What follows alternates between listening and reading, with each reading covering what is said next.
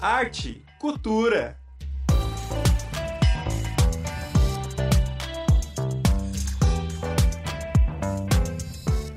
Olá, ouvintes, espectadores da Rádio Ninter, a rádio que toca conhecimento. Estamos no ar com mais uma edição do programa Arte e Cultura, o programa que traz para você a arte em suas diversas formas, assim como suas imbricações culturais.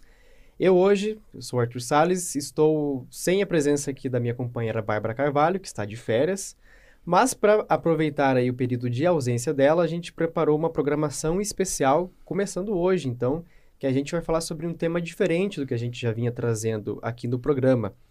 Hoje a gente vai falar sobre arte e cultura indígena, tratando especificamente de dois povos, os Guarani, aqui do Brasil, e dos Ho-Chunk, dos Estados Unidos. E para a gente poder falar disso, a gente tem a presença aqui de duas pessoas muito especiais para o programa. A gente tem a participação da professora Thaisa Maria Nadal, ela que é professora do curso de Ciências Biológicas e também de Geografia aqui da Uninter. Ela tem uma larga experiência é, com os povos Guarani a, em toda a sua trajetória profissional, trajetória acadêmica. Seja bem-vinda, professora. Muito obrigada. Boa tarde a todos. Estou aqui à disposição. Perfeito, professora. A gente está muito feliz de receber você. E a gente tem também aqui a presença do Bruce Moffat, é, dos Estados Unidos. É, o Bruce, ele, ele mora no Wisconsin, né, um estado é, do qual ele habita hoje uma região que tem terras dos, do, historicamente dos Ho-Chunk.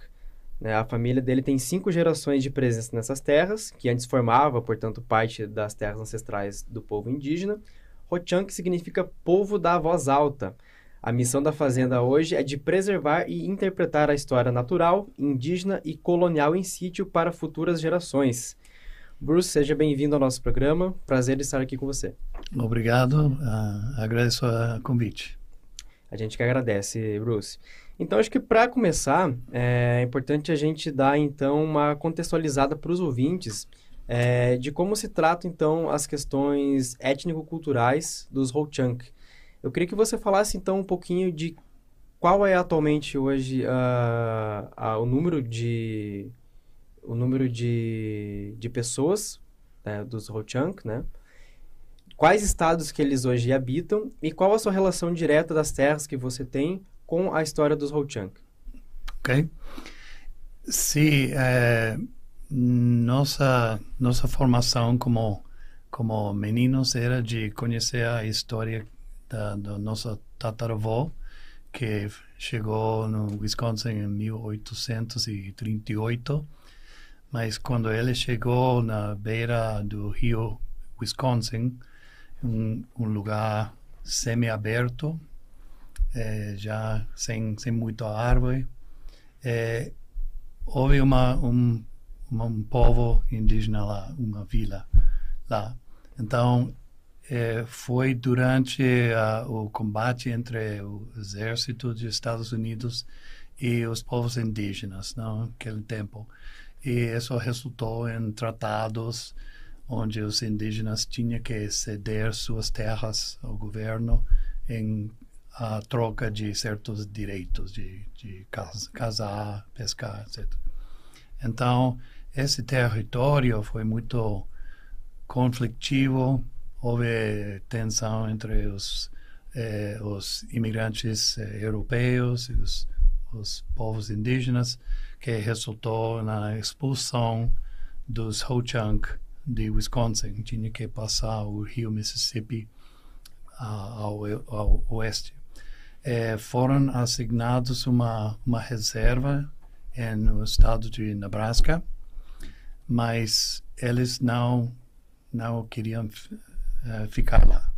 Sempre iam migrando de volta para, para Wisconsin. Era seu território onde os seus ancestrais foram uh, sepultados e tinha uma identificação muito forte com, com a terra.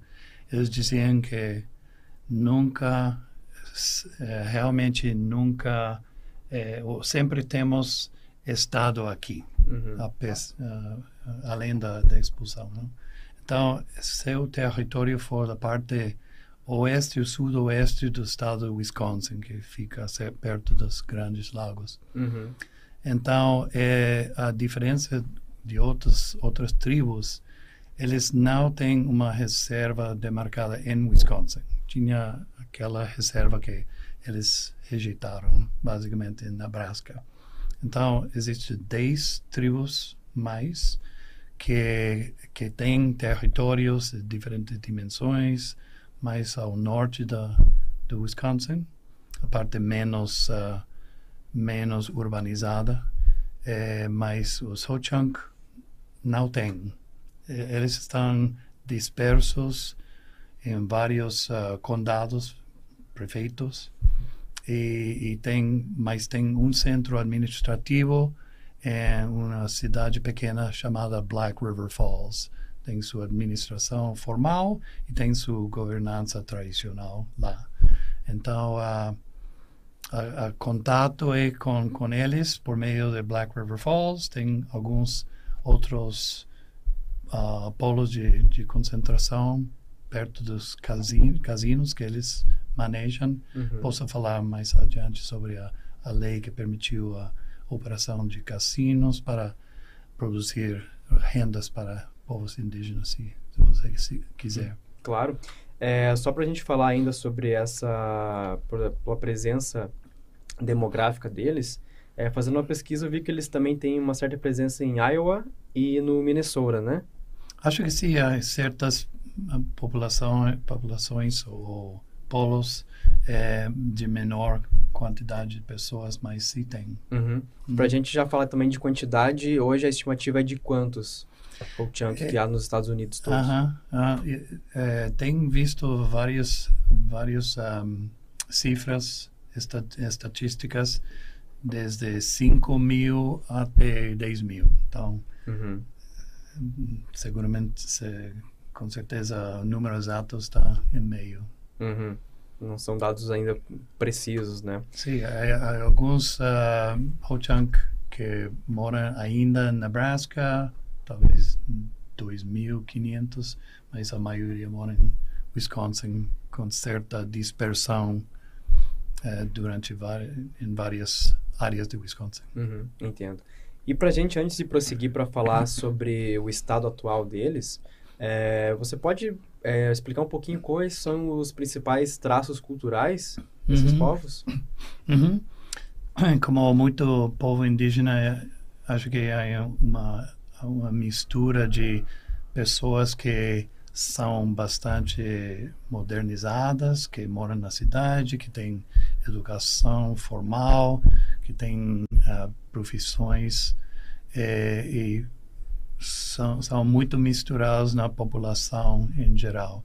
Mas há outros que ficam em áreas tradicionais, perto de uh, Black River Falls, que moram e, e observam costumes e tradições, tradições mais típicas de, do indígena, com conceitos mais uh, e costumes mais autóctonos de, deles, né? Uhum. Acho que é uma, uma grande variedade.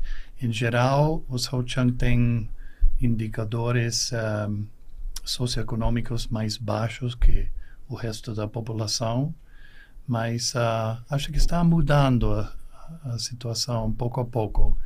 Existe mais pressão para criar bolsas para eles nas universidades, é, prover mais serviços de saúde e outras coisas para eles, mas precisa mudar muito para equiparar Sim. eles com a população em geral. Uhum. Um, voltando para o assunto dos cassinos, a, a, a renda da, dos três cassinos que eles operam, é, baseado uma le legislação nacional em 1988, permitiu esse tipo de operação.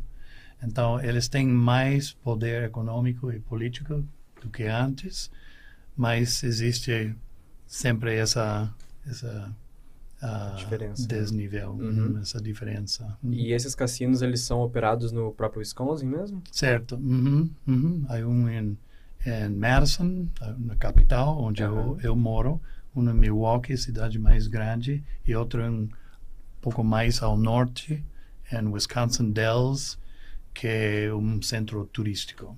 Uhum, entendo.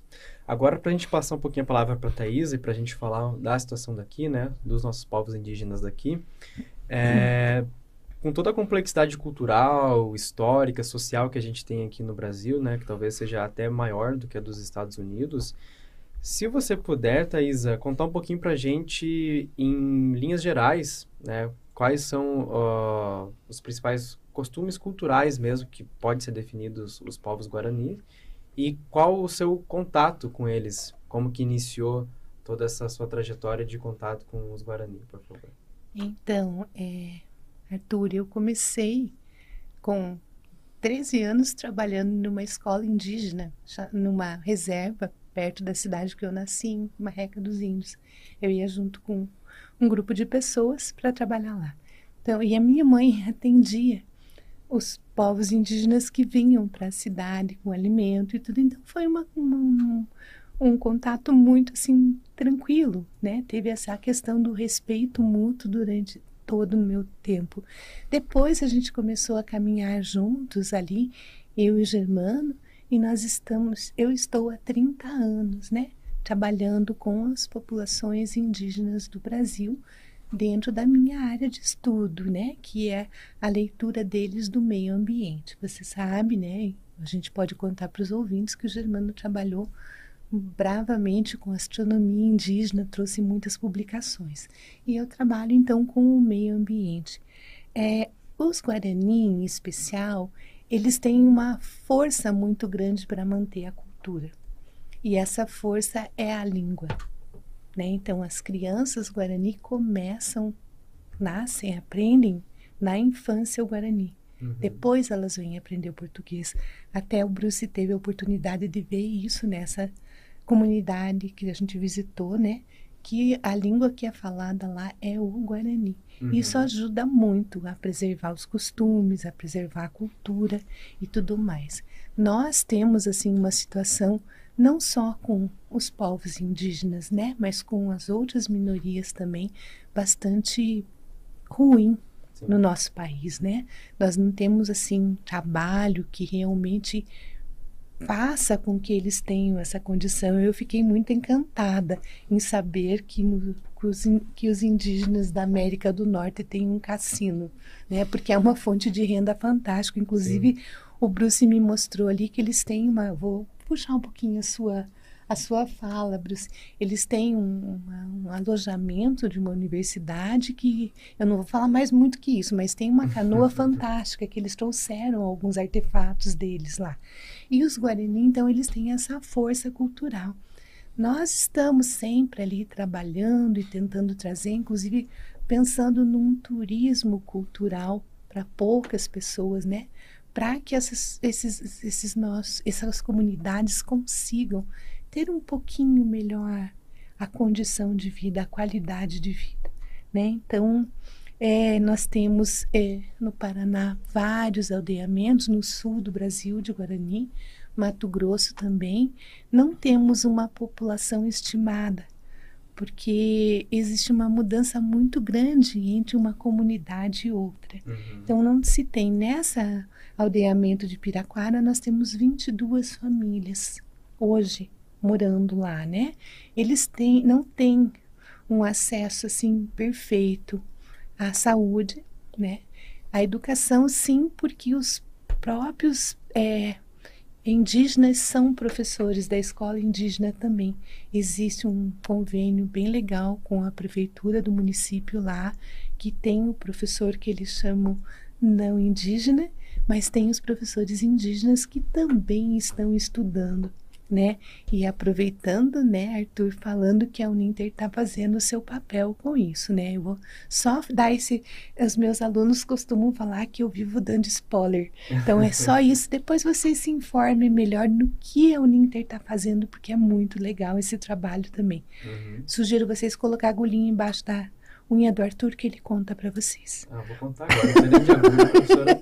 É, vou contar para o pessoal que não sabe ainda, mas a Uninter, com a parceria com o FUNAI e com a aldeia Pindotã, que fica na Ilha da Cotinga, aqui no litoral do Paraná, a Uninter ela deu cinco bolsas de estudo completamente gratuitas para a formação de professores indígenas, professores guarani, para que eles é, passem conhecimento para as futuras gerações e sendo professores realmente de escola, da escola específica Guarani. Então, eles com os costumes, com as tradições deles, eles poderem também ter o acesso ao ensino superior e passar esse ensino né, com uma propriedade maior para as futuras gerações Guarani ali na aldeia Pindotã.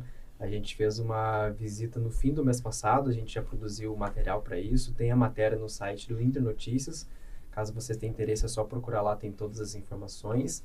E a gente está também produzindo um documentário aqui pela CNU, assim como a matéria foi produzida, é, contando um pouco dessa história, contando como foi a iniciativa e também da questão dos costumes, como bem lembrou a Thaisa.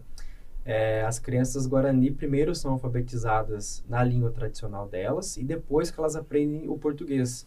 Então, por isso até mesmo a importância da qualificação desses indígenas é, que ensinam elas a, a língua e vão poder também, agora com esse apoio da Uninter, ensiná-las em outras matérias, em outras questões aí e de disciplinas da escola.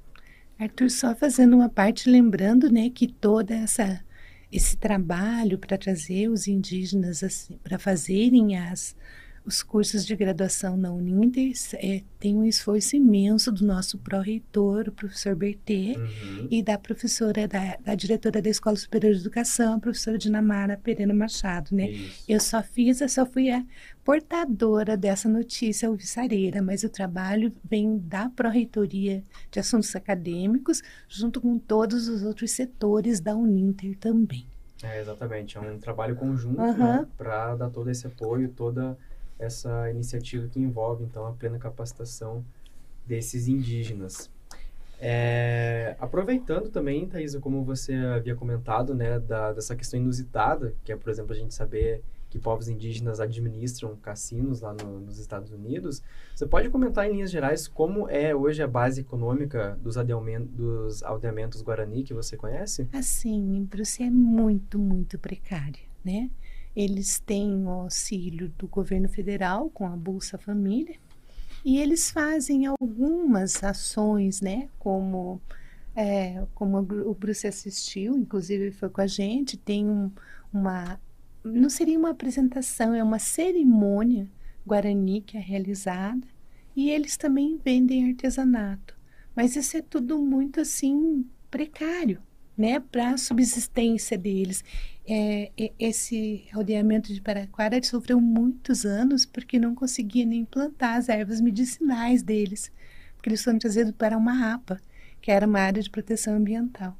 E durante muito tempo eles lutaram, hoje eles têm as terras demarcadas, mas ainda assim não há uma condição para o desenvolvimento né? Porque não tem uma, uma, uma atitude. Como, como eu falei para você, a maioria, tem muita gente da nossa população é, não indígena que também passa essa mesma situação. Então, uhum. Então, assim, essa questão de, de fazer a licenciatura, de estudar para ser professor, é importante porque ele pode, os nossos é, indígenas, ele pode fazer um concurso numa prefeitura e ser. É, é, trabalhar como professor com salário, né? Então vai melhora essa condição de vida, mas eu fiquei muito assim empolgada com essa questão de de repente trazer uma outra forma, uma outra leitura para o trabalho. Sim. A parte boa disso, só para finalizar, é que tem muitas comunidades indígenas no Brasil que os nossos amados, né?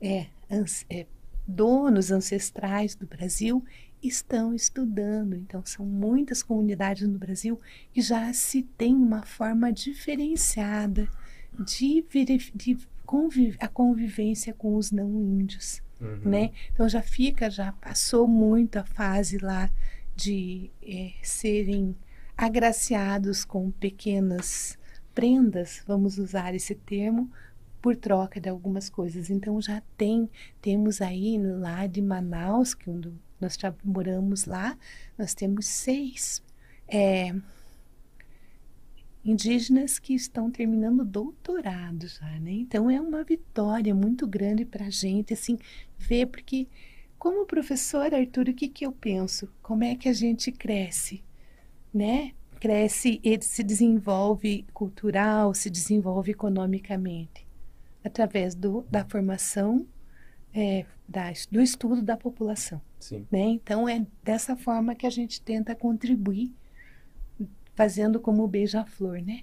Levando a gotinha de água lá para cima da floresta, para fazer a nossa parte para apagar esse incêndio. É, exatamente. Uhum. É, e sempre, né, pensando nesse processo completo, né, desde a formação básica Exato. até a formação superior, até uma das questões, só aproveitando, a gente não vai entrar muito nesse tema porque, né, Uhum. não chega a fazer parte da, do que a gente vai falar ainda, é, mas dessa iniciativa da Uninter, por exemplo, que tem um grupo de trabalho específico, né, que Uhum. vai cuidar de, todo, vai fazer todo o acompanhamento desses alunos que agora entraram e também vai desenvolver os conteúdos, né, já tem, né, os conteúdos desenvolvidos, né, como é, feito para qualquer pessoa, mas em determinadas ocasiões, se for o caso, né, ter uma adequação para a realidade deles, né, com visita né, do pessoal Isso, do e- polo, essa questão toda metodológica também de ensino, do que eles precisarem, eles vão ter o apoio também para conciliar, né? E eu acho que é importante a gente falar também, Arthur, que o inverso é verdadeiro. Então a gente trouxe para a comunidade não índia muita coisa da cultura deles. Com certeza. né, com a leitura astronômica. Então, assim, os, os Guarani têm mais constelações do que nós ocidentalmente. E todas elas estão ligadas ao meio ambiente. Uhum. Cada uma delas vai dar uma informação, né? Como nós temos lá no Observatório Solar Indígena, ali no nosso campus Garcês. Então, ali é uma aula do que eles enxergam. Então, assim, a gente trouxe também. A, a prefeitura aqui de Curitiba fez um trabalho fantástico ali na, nas Olimpíadas de Astronomia, trazendo isso para os conteúdos. Hoje, alguns conteúdos desses são tratados na escola formal de ensino fundamental 1. Sim. Né? Então, assim, é importante também, porque quando você conhece uma cultura, realmente você vai aprender a respeitá-la. Uhum. né? Então, acho que vale a pena fazer esse à parte. Sim, é realmente um caminho de duas vias, né? A gente Exatamente. aprendendo ao mesmo tempo que ensina, né? Uhum. E a gente, com certeza, além de ensinar, tem muito a aprender com essa população. Antes da gente voltar para o Bruce, eu queria é, dar boa tarde para o pessoal que está comentando aqui no nosso programa. Presença aqui do Márcio Oliveira, da Lidiane Marques, do Romilson Matos. É, obrigado por estarem aqui conosco agora. Caso você tenham dúvidas, queiram fazer contribuição aí com comentários, sintam-se à vontade. A gente está aqui, então, com a Thaisa e com o Bruce. Voltando, então, um pouquinho agora sobre os Ho-Chunk. É, eles têm duas tribos hoje reconhecidas pelo governo federal dos Estados Unidos, né?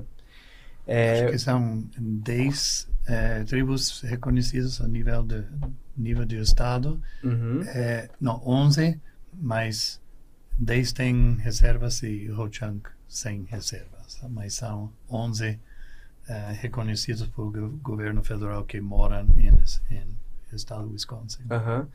E diante dessas diferentes organizações, né, eles tendo também uma governança própria, né, para cada uma delas, é, o que você vê, por exemplo, como o maior desafio é, social até mesmo político que esses povos enfrentam hoje Uhum. nos Estados Unidos? Uhum. É, é, esse conceito de soberania das, das tribos é um conceito muito muito velho, mas sempre existe tensão no, no momento de, de implementá-lo, não? Na verdade. Mas a ideia é que eles tenham direito de governar seus próprios assuntos na reserva ou com suas populações. Esse é um conceito básico que eles sempre estão defendendo, defendendo na corte e na, nas relações com o governo.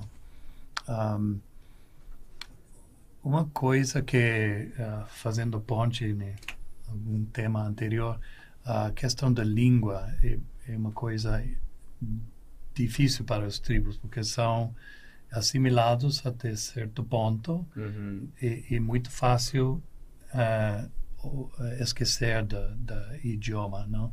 Então, muitas tribos hoje em dia estão lutando para educar a próxima gerações gerações de, de meninos na, no valor de manter sua língua. Em algumas tribos são uns quantas pessoas velhas ainda falam uh, Ho-Chunk, por exemplo, ou outros idiomas. Então, é uma batalha muito forte, mas cada vez mais sinto que os, os tribos estão é, promovendo esse, esse esforço. Uhum. Um, também a questão da, da educação, que termina sendo uma luta política também por reivindicar direitos de, de estudar em números proporcionais a, é, nas universidades.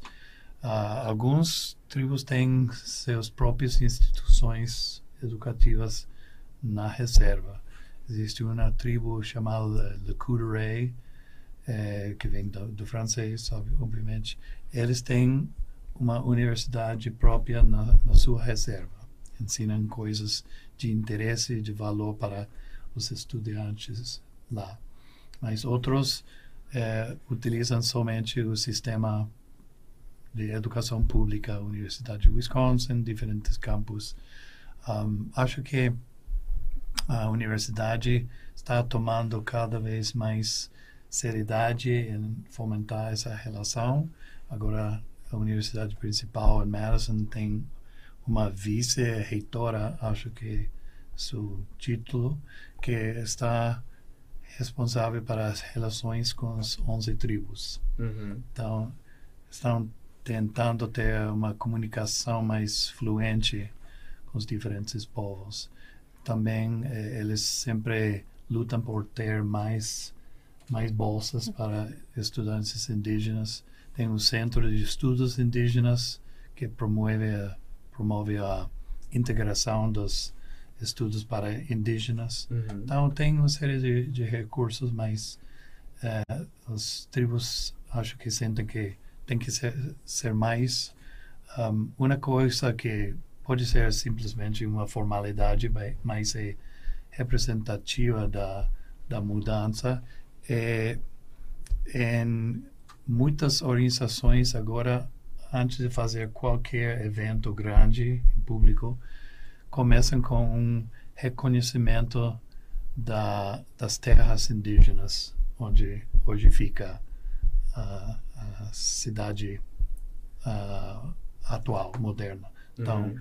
eh, fazem honra aos Ho-Chunk em nossa área, dizer um, estamos levando uh, este tipo de atividade X em terras ancestrais e reconhecemos o valor de, desse povo que ainda está vivo e, e que tem sua própria cultura, idioma e mais. Então, é, é simbólico, mas representativo de uma mudança na população geral. Uhum. É, com certeza são Uhum. pessoas bem importantes. A gente até aqui na Uhum. Uninter teve a visita do pessoal do Canadá, da First Nations University, Hum, né, que eles têm uma universidade própria lá para estudos indígenas, Uhum. voltados a indígenas. É, e foi até o que motivou, né, de início, essa iniciativa da Uninter de, de levar bolsas de estudo para essa aldeia Pindotã, né, vendo a importância realmente do da qualificação indígena com estudos indígenas, né, Uhum, realmente uhum. desses povos originários, né, não só uma questão de assimilação, mas também de preservação dessa cultura originária. hum. Ao nível político também existe uma uma costume anual que é de ter um representante dos 11 tribos em Wisconsin que que apresenta um discurso sobre o estado das tribos. É uma coisa anual frente a todos os legisladores em Madison. Então, por uma hora, pessoa que, que sempre vai rotando de, de tribo em tribo, essa pessoa analisa os conquistas e os desafios que enfrenta a população indígena a nível estadual. Então, ah, às vezes é, é uma, um discurso cortês, outras vezes é, pode ser bastante forte Uhum. quando a pessoa quer eh, sublinhar algumas áreas onde a legislação não está tomando ações. Por exemplo, a crise da, da droga, é, que, que afeta desproporcionalmente as reservas indígenas. Sim. Então, é uma sim, um símbolo também de maior é, poder econômico, que se traduz em, em poder eh, político, político né? também. Né? Uhum, com certeza. Antes da gente então prosseguir aqui para as últimas questões, tem um comentário aqui do Carlos Luiz Bega. Acredito que seja conhecido seu, Bruce, que ele está comentando em espanhol aqui. É meu é, cunhado. É, o Bruce, apesar de americano, é, de norte-americano, ele tem muita experiência, né, aqui com a América Latina, né, são há 40 anos, Bruce, que você que você tem desenvolvido trabalhos aqui com ONGs da América Latina? Sim, entre trabalhos em Costa Rica e Estados Unidos, muito trabalho tem, tem a ver com assuntos internacionais. Uhum. Ah, perfeito. Inclu inclusive na família, não? É, o Carlos então é seu cunhado, é isso? É certo, em Costa ah. Rica. ah, que legal. O Carlos então ele comenta aqui saudações aos convidados de luxo que hoje nos apresentam um excelente programa. Então, Carlos, um abraço para você, obrigado por nos acompanhar. É, para a gente então prosseguir para o final, acho que a gente pode então, a gente falou bastante da questão social, da questão política, né? que enfrentam esses povos hoje. Mas uma das questões mais importantes é a questão ambiental, né? De toda a preservação que há dessas terras, toda a preservação que há da compreensão indígena, né? A respeito da natureza. É, eu queria saber como, então, é, quais os maiores obstáculos que tanto a população Guarani quanto a população Ho-Chunk hoje enfrentam, né? Nessas especificidades, né? Aqui no Brasil com os Guarani e nos Estados Unidos com os Ho-Chunk.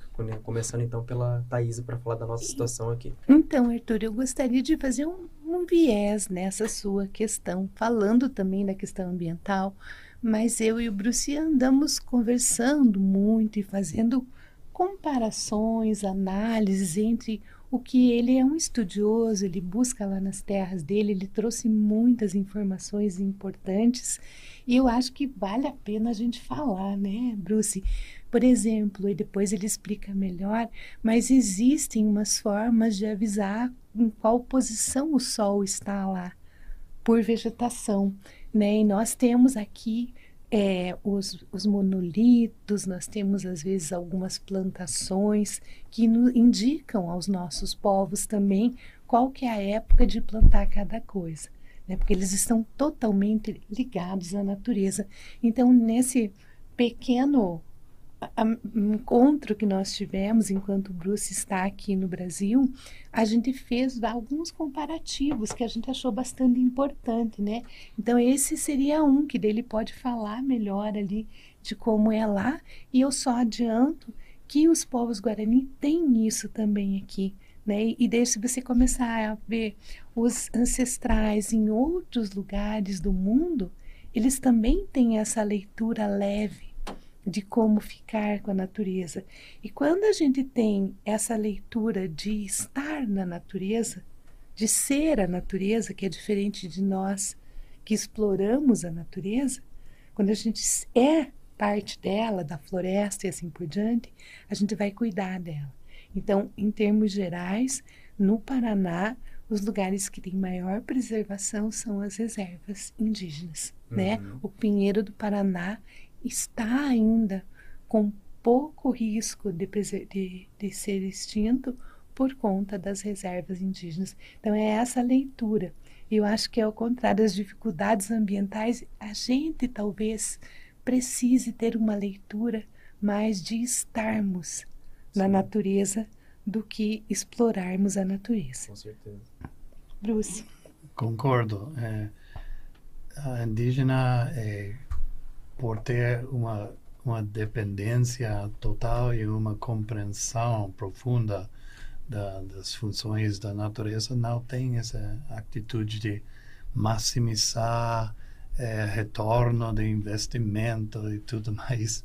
Eles veem a natureza como a fonte da vida, é, a relação homem com água, com pedras, com pássaros, com veado com tudo, é parte de um sistema, é uma cosmovisão espiritual deles que não deixa lugar para sobreexplotação. O homem branco fala de sustentabilidade uhum. em termos quantitativos e científicos, mas não, eles dizem que não, não se pode é, coletar mais de 50% de tal recurso. Tem que haver reciproci, reciprocidade. Reciprocidade. reciprocidade. Reciprocidade. Isso. Então, é, tem que haver é, uma atitude de cuidar o recurso. É, não é questão de é, coletar é, 90% do, do arroz silvestre, selvagem. É questão de deixar uma boa quantidade para os peces no, na área do cultivo. Então, acho que isso é uma coisa muito importante. A parte astronômica é muito interessante. Não, não falei de que os Ho-Chunk são os, um, os que cuidam a herança de uma cultura de pessoas que faziam montículos, uma série de montículos em toda, toda a área do sudoeste de Wisconsin, eh, normalmente em pontos altos e perto do, do rio, de, de um lago. Então, são pontos espirituais onde eles colocam formas de, de animal, de espíritos, de uh, formas geométricas com uma simbologia na Terra. Então, há mil anos atrás, a dez minutos da nossa fazenda, esse, os uh, antepassados colocaram cinco animais em, em série. E em certo período do, do ano o, o mulher espírito mulher que deve ser um espírito do, do ar, do céu, é, que é grávida, os, o, o sol nasce um ponto exatamente entre as pernas dela, como se estivesse dando luz ao sol mesmo. Então, são conhecimentos astronômicos, astrológicos, astronômicos, astronômicos que, que são incríveis para, para essa época. Então, os Ho-Chunk hoje em dia se, se consideram os cuidadores desses montículos, que existem bastantes, mas muitos foram destruídos por o homem branco no, em agricultura, construção de, de, de estradas e, e demais. Mas, eh, se chama da mound builders, os que construíam os montículos, uhum. a cultura dos dos montículos. Muito interessante, tem muito, muito a ver com conceitos ambientais e de moral em, em, harmonia com, com a natureza. Uhum. É que realmente é uma condição permanente, né? Não é uhum. é ocasional. Uhum. Nossa presença, o nosso estar na natureza. É o nosso os nossos povos, principalmente os guaranis, eles utilizaram muito o monolito, que era uhum. como eles eram bastante é, nômades no começo, né? Eles iam uhum. mudando para conseguir ter os determinados víveres daquela estação. Eles deixavam esse monólito para se orientar e também para saber qual época do ano eles iam para lá e para cá. O Germano costumava dizer que eram é, placas de identificação na estrada deles, né? uhum. né? Para a gente conseguir compreender de uma forma mais mais clara. Então, assim, eles também eram detentores disso até o, eu, o Bruce nos deu a honra de visitar lá o Observatório Solar Indígena, ali no Campus Garcês, e ele teve a oportunidade de ver que aqui em Curitiba o sol não nasce sempre no mesmo lugar durante o ano, né? Que tem aquele ângulo, né, Bruce, que você viu lá. Então, assim, e isso a gente pegou resgatando essa cultura guarani, né? Conversando uhum. com os pajés, que são nossos amigos, como você conheceu um, né?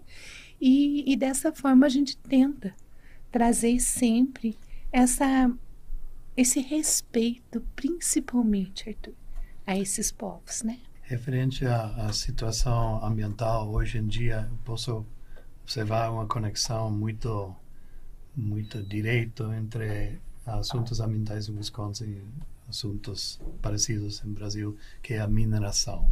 Uhum. É, temos uma la, longa história de, uh, de povos indígenas e seus aliados de combater minas ao céu aberto, que um, diferentes transnacionais eh, têm querido uh, desenvolver minas grandes que têm consequências muito ruins para o meio ambiente, perto ou dentro de territórios indígenas. Então, hoje em dia, existem um, eh, projetos já propostos por, por corporação, corporações que estão frente aos legisladores esperando alguma aprovação, mas o povo indígena e seus colegas seguem uh, lutando em contra esses projetos. Outro é a indústria petroleira que quer colocar